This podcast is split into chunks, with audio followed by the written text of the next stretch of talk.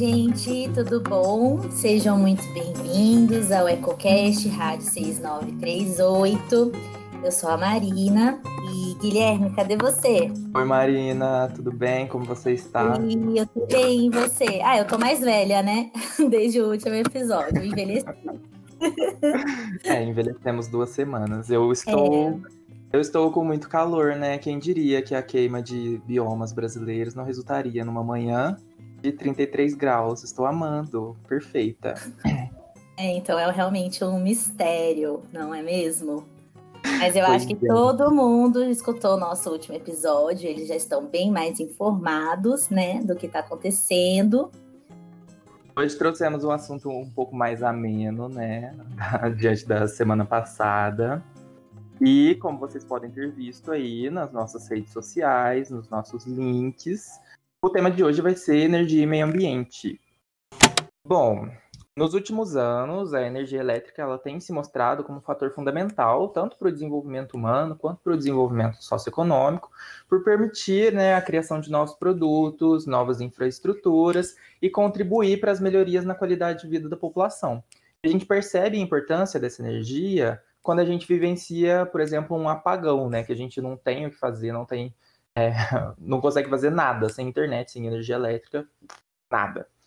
E se mostrando assim tão vital ao desenvolvimento, é muito necessário planejar o consumo e a produção de energia de forma que ela seja ambientalmente amigável.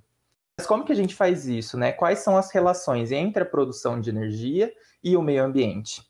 Nesse contexto se inserem as energias renováveis.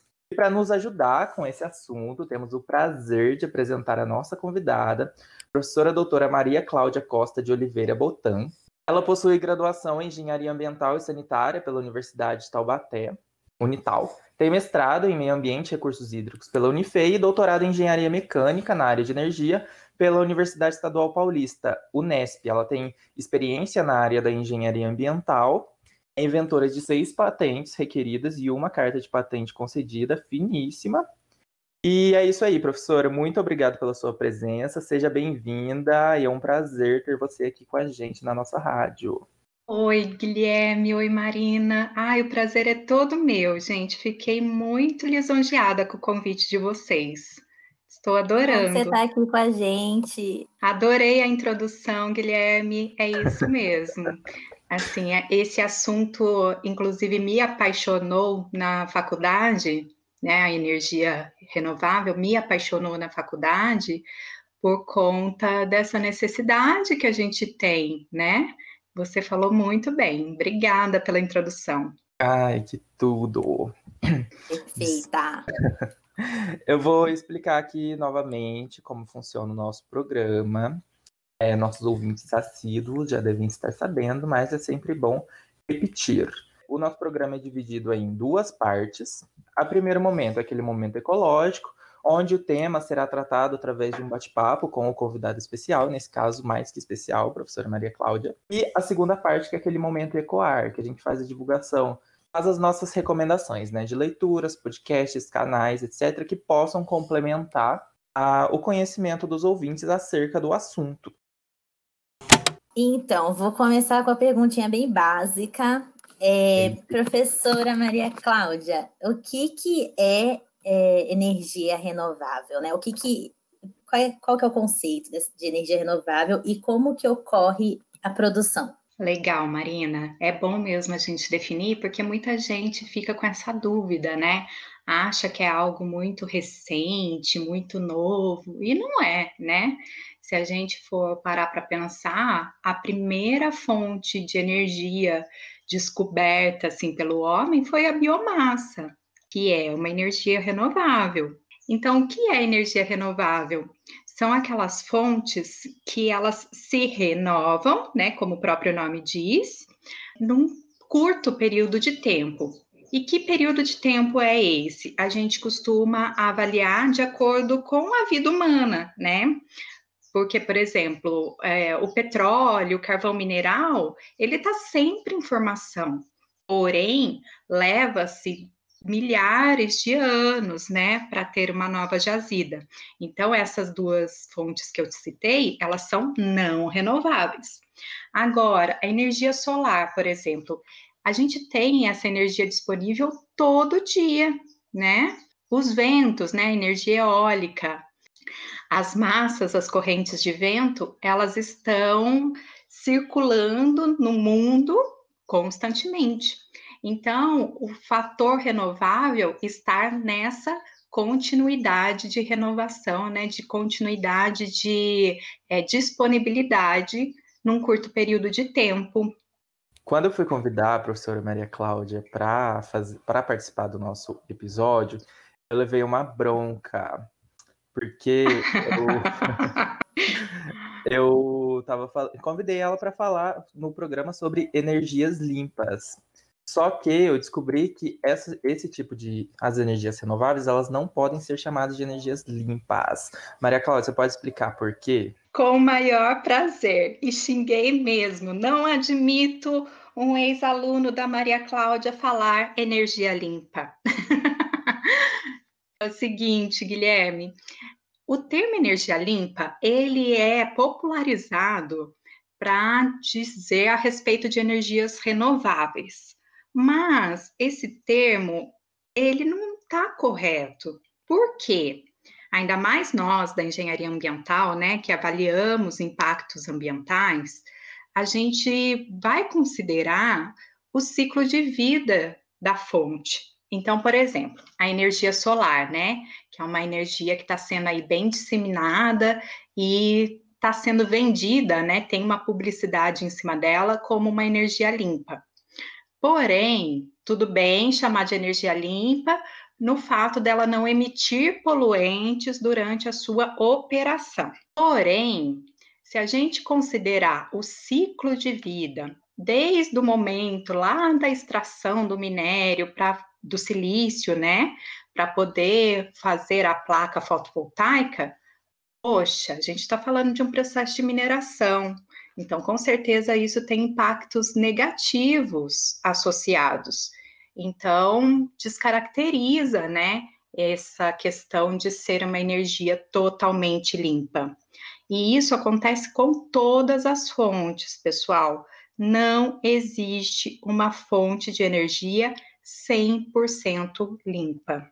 Bom, agora eu não vou me esquecer, né? Em minha defesa, em minha defesa, eu segui o caminho das ciências humanas e sociais no mestrado. Então, tô brincando, mas agora é, eu vou fazer. É, tá bom, tá bom. mas agora eu aprendi. Perdoado. Então, é, já que a gente está falando, né, dessa questão das energias limpas ou não limpas, ou renováveis ou não, é, professora, você pode dizer para a gente qual que é a vantagem da produção de energias a partir de recursos renováveis, sobre a produção de energia nos modelos tradicionais e também explicar o que, que são, né? O que, que são os modelos tradicionais. Então, vamos lá. É, as vantagens em utilizar energias renováveis está principalmente associada nessa grande preocupação que nós temos em trazer um desenvolvimento sustentável, né? Como o Guilherme muito bem falou na introdução, nós, seres humanos, nós buscamos uma melhor qualidade de vida, né?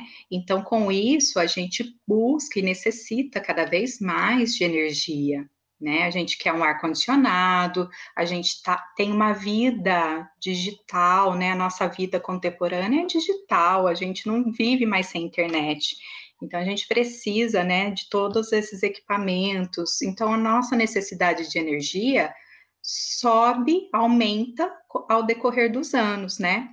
Então, pensar em fontes renováveis é pensar em formas de poluir menos o nosso meio ambiente, né? De trazer menos impactos ambientais para o planeta, né? Com isso, a gente está, então, trazendo menos emissões de gases efeito estufa, é, menos é, necessidade de novas é, buscas de fontes não renováveis, né? Então, quanto mais limpa a nossa matriz energética for, mais sustentável a gente tem buscado ser, tá? Inclusive, puxando um gancho a respeito dessa questão da necessidade de energia dada pelo homem, né? As fontes não renováveis, elas acabaram em um curto espaço de tempo trazendo, né, atendendo essa demanda, né? Se a gente lembrar lá das aulas de história, né, da Revolução Industrial, quando o homem aí é, deu origem ao processo de industrialização, né, dos seus afazeres, a gente tinha o muito intenso uso do carvão, né? E não é o carvão vegetal, é o carvão mineral, né? Que é uma fonte não renovável. E por que isso? Na época, né, é, se tinha ness, nessas fontes uma grande facilidade, primeiro em encontrá-las, e também na questão de potência que elas entregam, né? Então, era muito útil, né? Você colocava ali o carvão, ela executava o trabalho de uma forma até então eficiente, porque senão a gente não tinha ainda essa preocupação em emissões, né? Coisas que a gente foi observando ao longo do tempo, né?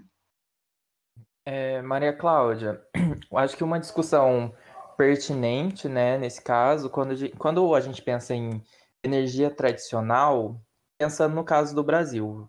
Vai passar um carro aqui.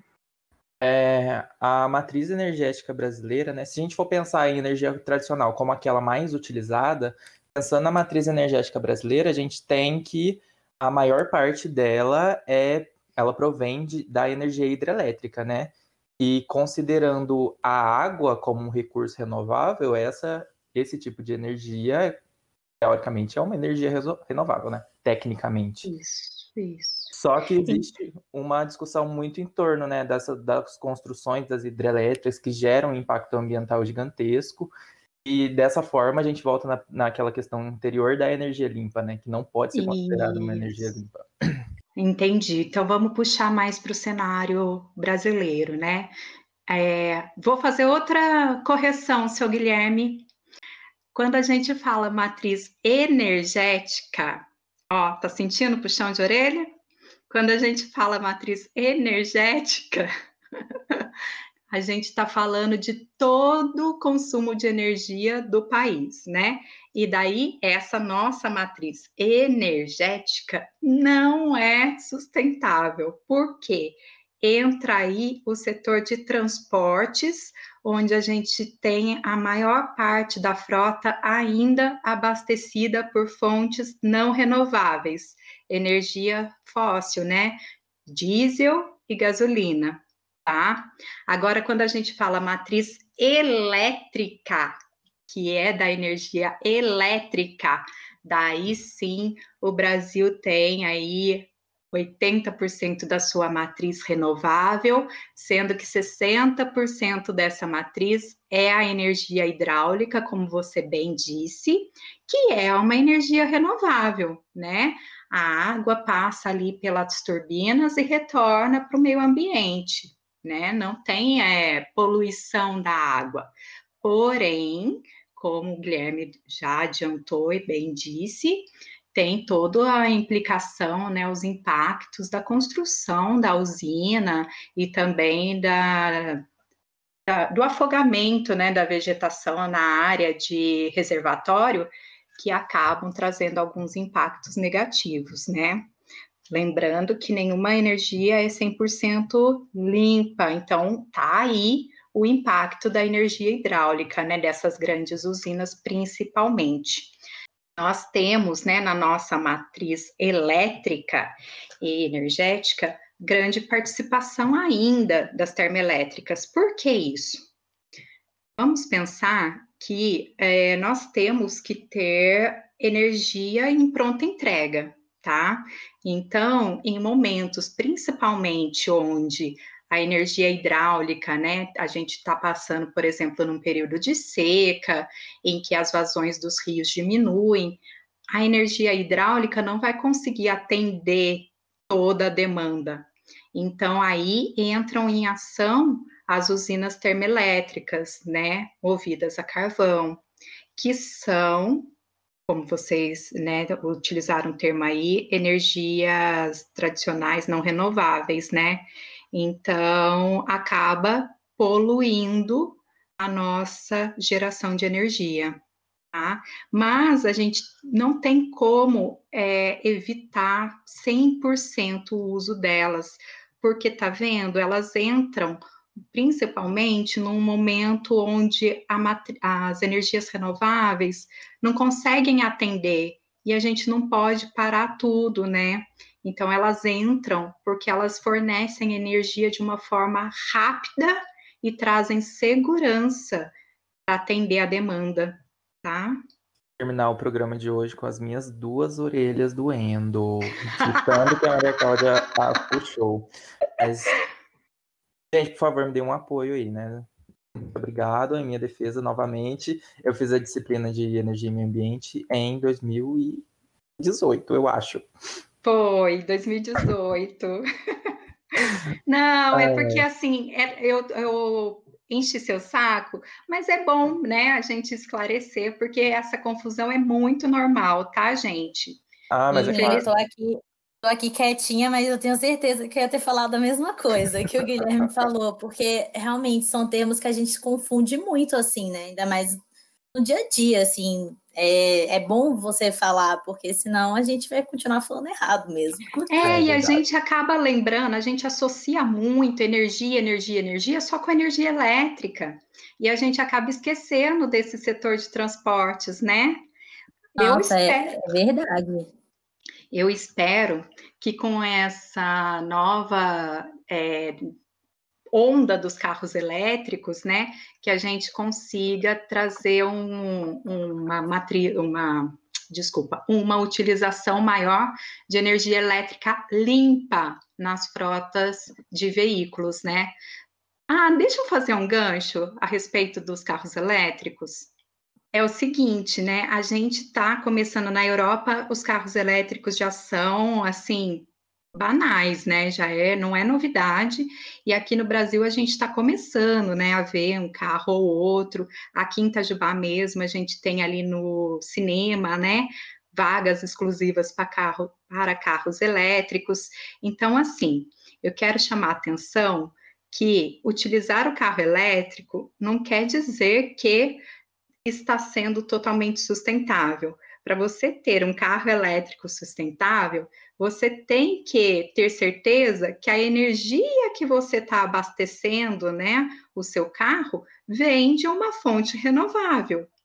Porque, por exemplo, se a gente precisar acionar todas as termoelétricas para atender demanda de carro elétrico, essa fonte, né, esse combustível é altamente poluente, né? Então, o carro elétrico deixa de ser um veículo sustentável, tá? Sim, é uma consideração muito importante isso, né? Porque às vezes a gente não para para pensar de onde veio, né? Por isso a gente precisa de um planejamento, né? Se a gente está pensando em aumentar a frota de carros elétricos, com isso vai aumentar a demanda de energia de, da população, então eu preciso ter um planejamento para que eu consiga atender essa demanda com fontes renováveis, né? Então, por isso é tão importante os planos decenais que a gente tem, né, que instigam a inserção cada vez maior dessas fontes na nossa matriz, né?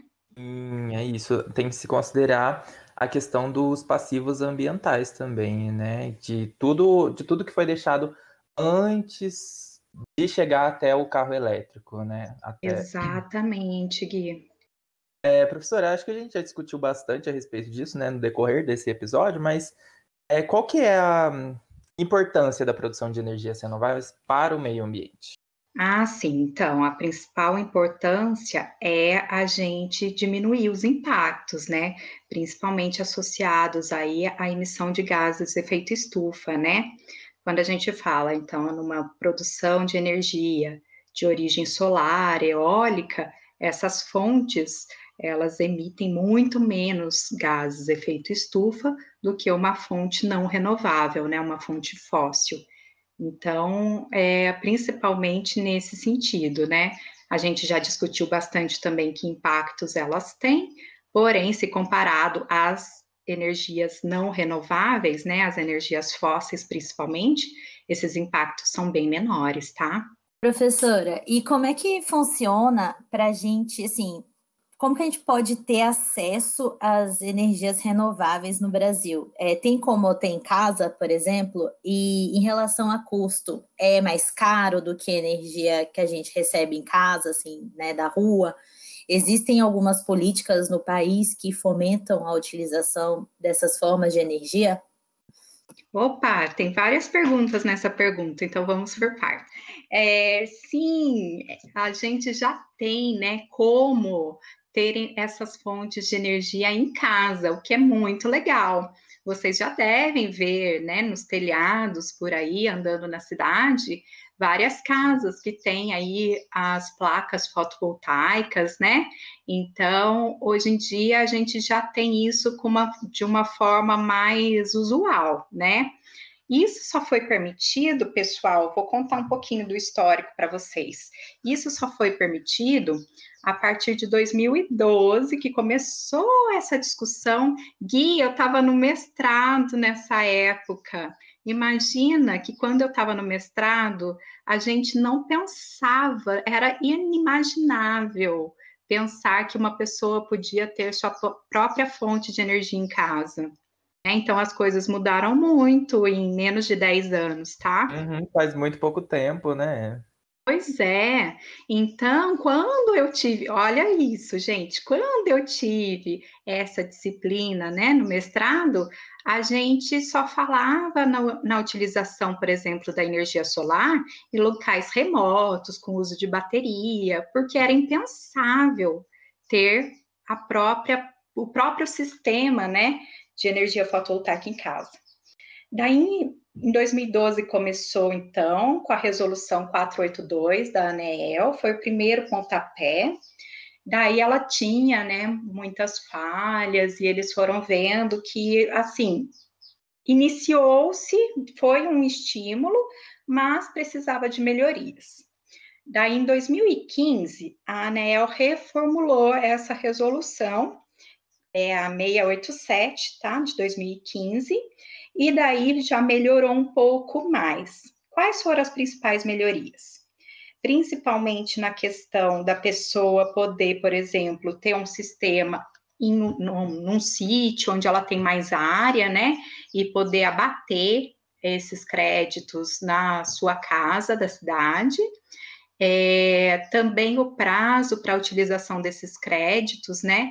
Que aumentou aí para cinco anos, porque algumas pessoas geravam os créditos e não davam conta de utilizar e acabava expirando. Então, teve um prolongamento aí. Então, foram principalmente essas duas melhorias que trouxeram mais motivação para as pessoas instalarem fontes renováveis em casa. É, a respeito do custo, né? Hoje em dia já tem um custo muito mais acessível, né? Ainda o principal empecilho é o alto investimento inicial, porque, por exemplo, para se colocar numa casa de quatro pessoas, fica aí em torno de 20 mil reais, tá? Hoje, um sistema desse de fotovoltaica. E é difícil a pessoa desembolsar assim, né? 20 mil reais existem linhas de financiamento, né? Todos os bancos, inclusive, hoje em dia já têm linhas de financiamento para fotovoltaica, tá? Mas é, o alto investimento inicial ainda é um empecilho. O que, que vai acontecer? O que, que a gente espera que aconteça, né, para melhorar isso? Que os preços dos equipamentos tendem a reduzir né, com o passar do tempo. Lembrando sempre que uma tecnologia é muito novidade, ela custa mais caro, né? Depois as pessoas vão, né, adquirindo mais e também vai ficando mais fácil, né, de trazer esses equipamentos para o país. Ele vai tendo um custo barateado, né? É, outra possibilidade é que nós tenhamos é, produção desses equipamentos aqui no Brasil, né? Atualmente, a maior, a maior parte, para eu não falar que tudo, é importado, né? Então, isso também acaba aí é, trazendo né, um custo maior né, na compra. E por que, que eu estou falando tanto de renovar? Desculpa. Por que, que eu estou falando tanto de fotovoltaica? Porque a fotovoltaica é a que mais uh, se adapta à utilização em residências, tá? Eu posso ter uma micro, um micro aerogerador em casa, né, para energia eólica. Porém, é, como ele é pequeno, devido à pequena área que a gente tem de instalação, né, em casa, num quintal, assim, acaba que ele vai gerar uma potência pequena, tá? Ao passo que a instalação da energia solar fotovoltaica, ela é muito fácil, né? A gente nem vê o sistema, porque ele fica lá no telhado. Eu acho bonito, né? Tem gente que acha feio, eu acho lindo o telhado com energia fotovoltaica. Então, é assim um, um impacto que para alguns é positivo, para outros é negativo. E eu acho que ele é, traz também assim valorização do imóvel, várias questões que acabam incentivando em ter a fotovoltaica em casa, né? Políticas incentivam a, né, colocar energias renováveis em casa ou tipo indústria, uhum. alguma coisa assim? Então, a gente tem pouca coisa ainda, né? Precisamos melhorar. A gente tem que lembrar que o Brasil ele é signatário, né, do Acordo de Paris. A gente tem aí a Agenda 2030 também, né? Temos aí os Objetivos de Desenvolvimento Sustentável da ONU, né? Então tudo isso são políticas públicas mundiais, né, que incentivam o uso da energia renovável. E no Brasil, a gente ainda precisa melhorar, tá? Porque, assim, nós até temos, como eu falei, aquelas resoluções da ANEEL que foram um incentivo, né? Porém, nós ainda temos que ver aí o que o mundo está fazendo de bom e tentar copiar Ontem mesmo eu estava conversando com um amigo da, que está morando na Áustria, ele queria colocar, ele quer, né, colocar um sistema fotovoltaico no empreendimento dele aqui no Brasil. Me, veio me perguntar como fazer isso e tal. E na hora que eu falei para ele que a gente só consegue trocar os créditos, não consegue vender a energia, ele ficou abismado, assim, porque lá o governo paga para as pessoas terem energias renováveis em casa, terem microgeradores, né, serem produtores. Então, é uma visão bem diferente, né? Então, a gente ainda precisa caminhar e a gente está engatinhando e a gente precisa caminhar, né, para ter políticas que incentivem ainda mais, porque isso vai trazer benefício para todo mundo, né? É, eu acho que o incentivo também é fundamental para dar visibilidade para esse tipo de, de energia, né? Isso. Eu acho que era. Agora eu acho que pode até cortar isso depois, mas é. Eu acho que era importante, né, a gente falar disso, porque assim, existem, né, coisas que a gente tem até algum movimento, mas precisa aumentar ainda mais aqui, né, no Brasil. Sim, a gente até vê, né, que tem uma tendência de pessoas procurando isso, né, mas com certeza, com incentivo, é, isso conseguiria é, se disseminar muito mais, né? É, a Alemanha, gente, a Alemanha é referência, né, em microgeração, principalmente na solar, e os índices de radiação deles é muito pior do que o nosso pior, sabe? Então, por exemplo, a gente tem índices ruins no sul, lá na Alemanha é pior do que do Sul, sabe? E eles têm uma baita, um baita incentivo para as pessoas utilizarem. Para vocês terem uma ideia, é, lá as pessoas começaram a colocar né, as placas fotovoltaicas em casa, porque isso gerava uma renda como se fosse assim um salário a mais, sabe? Porque elas vendiam essa energia para o sistema, né? Então era uma fonte de renda. Olha só que diferença. todo mundo tem um vizinho que vai fazer obra durante a gravação. Caso você não tenha, significa que você é o vizinho. Por favor, ignorem as batidas a partir de agora. Muito obrigado. A instituição como política pública, né, é, o fomento e tornar esse tipo de energia acessível, talvez desenvolver uma tecnologia nacional. A gente está muito uhum. longe disso, você acha? Não, não acho. É, eu sempre lembro, né, que assim a gente, infelizmente, se acostumou e se acomodou em ser commodity, né, em fornecer commodity. Mas, é, porque o Brasil é o principal país que tem as jazidas de silício, que é o principal material né, das, das placas fotovoltaicas. E a gente exporta o minério bruto para a China e compra o painel processado deles, né?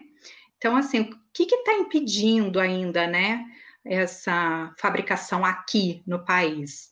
É um, um, um, passo aí na tecnologia que a gente tem de purificação do silício, tá? Porque ele tem que ser muito puro. Mas nada que com investimento em ciência e tecnologia a gente não consiga, porque nós temos profissionais e cientistas muito bem capacitados aqui no país, né?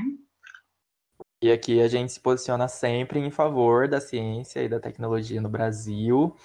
É, vamos lá, né? Governo, vamos incentivar aí os nossos programas de mestrado, doutorado, de pesquisa, pós-graduação, a universidade pública. Isso, porque é onde está né, o nosso desenvolvimento tecnológico no Brasil, se dá na universidade pública, né, gente? Não adianta falar que não. A gente tem até institutos de pesquisas privados, mas na maior parte deles tem base internacional, né? Então a gente está aí também de, é, naquela onda da, da exportação de cérebros, né? Então, eu acho que a gente tem mesmo que bater o pé, levantar a bandeira, porque o desenvolvimento científico-tecnológico está na instituição, na universidade pública, né? É, e com esse recadinho aí super importante, super válido para o nosso contexto atual, a gente vai encerrar essa primeira parte do nosso episódio e vamos passar para a segunda parte. Vamos dar início agora ao nosso momento Ecoar, onde vão rolar as nossas recomendações para complementar o, o conhecimento dos nossos ouvintes e o meu também, né? Como podemos perceber, hoje eu precisei aprender muito mais coisas. Enfim, Estamos professora Maria... aprendendo. Professora Maria Cláudia, você gostaria de começar, por favor, com as suas indicações?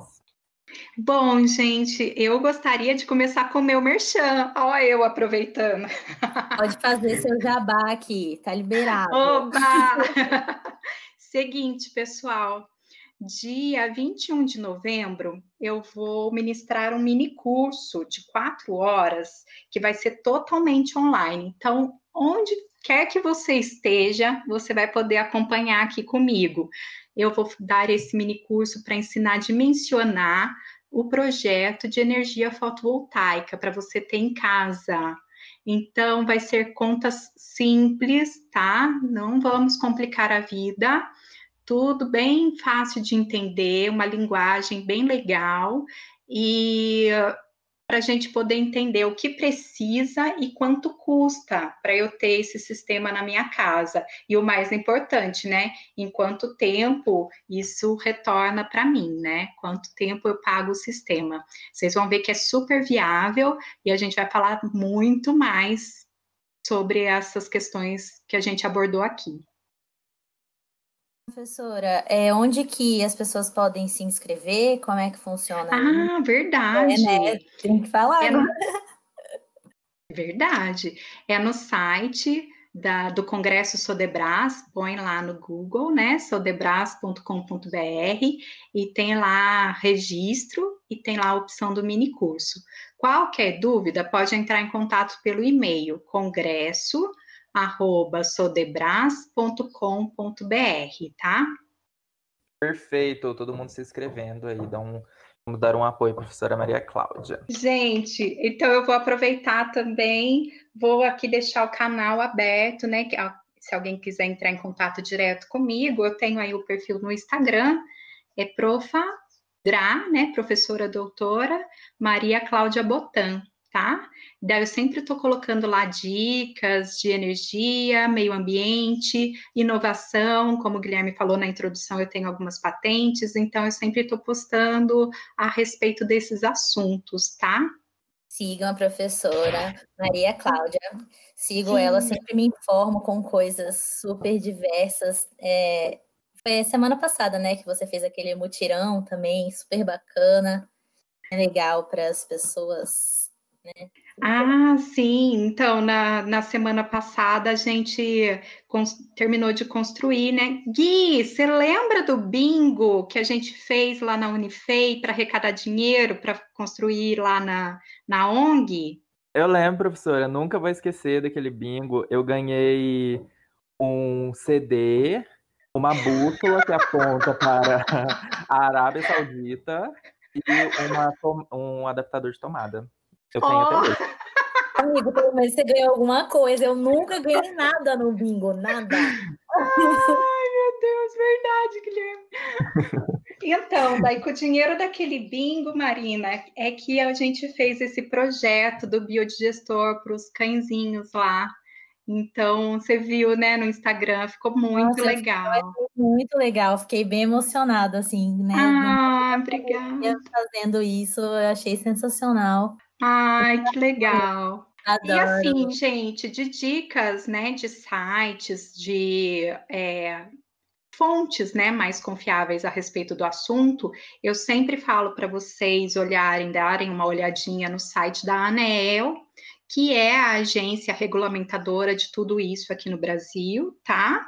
O site também do Ministério do Meio Ambiente, né? Porque acaba interferindo né, nas decisões aí de incentivo, e o site do Ministério de Minas e Energia, porque o Ministério de Minas e Energia tem uma empresa dentro dela que chama EPE, EP.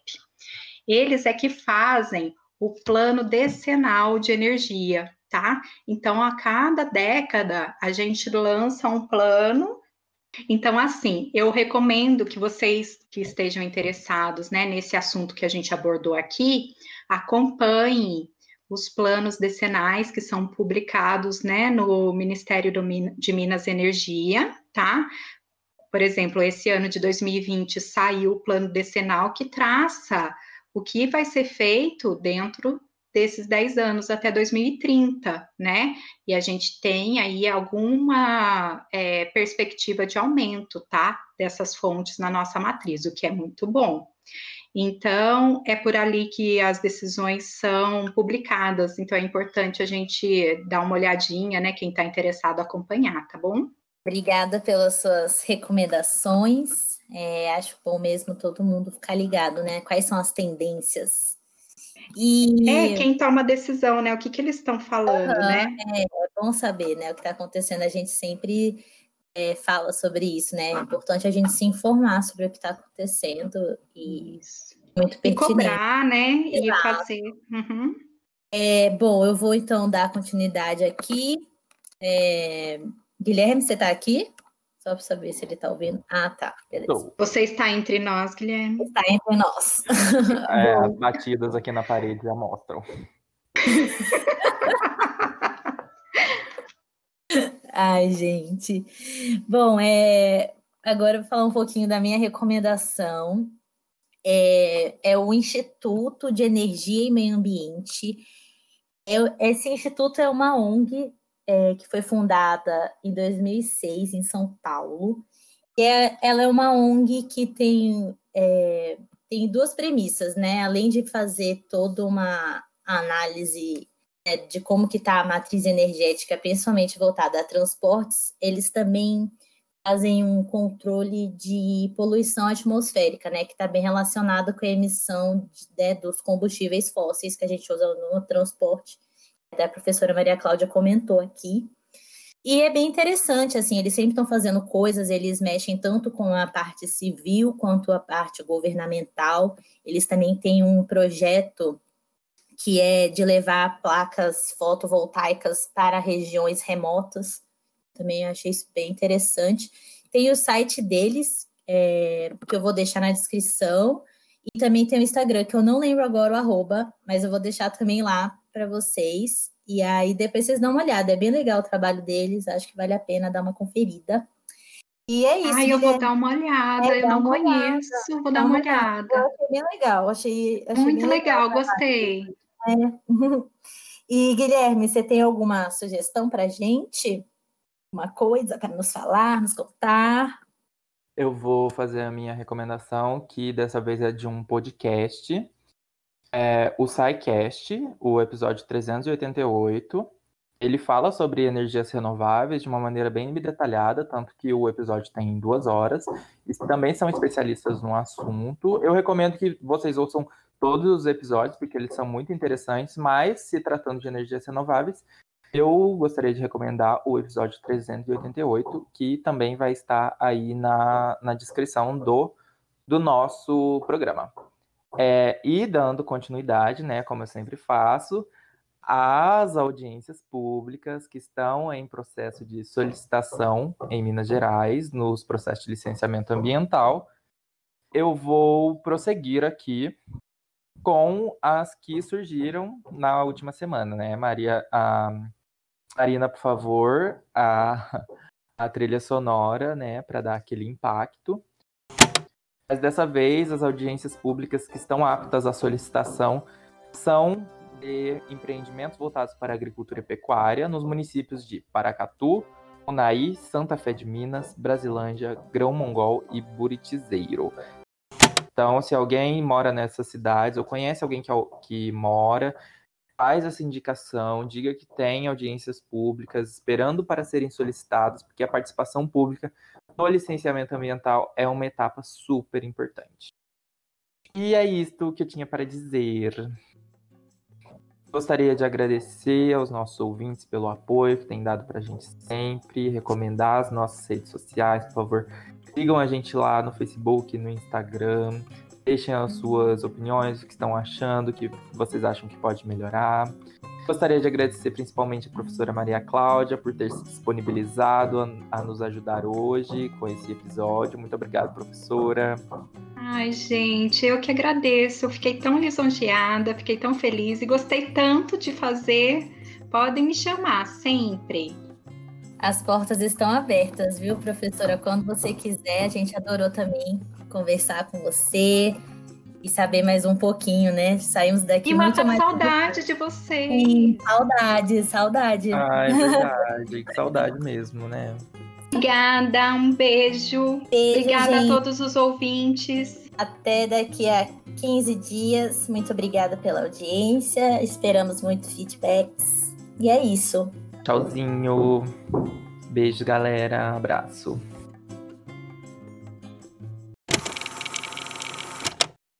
Olá, eu sou a Valesca, formada em Engenharia Ambiental na Unifei e gostaria de conversar com vocês um pouquinho a respeito da minha experiência no mercado de energias renováveis. Bem, trabalhar no setor de energias renováveis, para quem é formado em engenharia ambiental, é, é um grande sonho, né? é uma realização.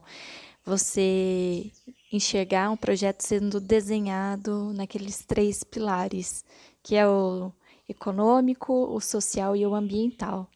É, como que funciona o desenvolvimento desses projetos? Bem, é, na onde eu trabalho, a gente primeiro identifica o potencial, né, de energia de um local e aí vamos investigar as restrições ambientais e quanto seria oneroso, quais os órgãos intervenientes, qual o órgão licenciador para poder otimizar o processo, trazendo um cronograma bem agressivo e uma dinâmica que só quem trabalha na área consegue é, reconhecer. Bem, o projeto se inicia com a gente fazendo as sobreposições de camadas, layers, sobre tipos de vegetação, qual é o tipo de pedologia, geologia, geomorfologia, é, e vendo, mapeando APPs, é, processos é, arqueológicos existentes, mineração, enfim, atividades que podem ser conflitantes ao nosso interesse. E aí a gente vai ter um diagnóstico ambiental da área e isso está atrelado ao desenvolvimento tecnológico, porque o empreendimento, aquele que a gente desenha previamente, ele nunca vai ser o implantado, porque o refinamento de projeto e mudanças de máquinas, potência, ele está sempre sendo melhorado. Então é um grande desafio você conseguir conciliar tudo isso, explicar para a engenharia, olha, essa área aqui ela é uma área sensível, tem como mudar, então então, é muito, muito legal, muito, muito dinâmico. É... Eu tinha uma visão totalmente diferente do processo de, de licenciamento antes de entrar na área, e hoje eu vejo que é uma área incrível, que exige habilidades de comunicação, de interpretações, de legislação, de projeto, é, você tem contato com os seus clientes internos, né, que seria a equipe de engenharia, de fundiário, e também tem a, equipe, é, os seus clientes externos, que seriam os órgãos ambientais, órgãos intervenientes e população. Então, é, é ver a sustentabilidade no dia a dia.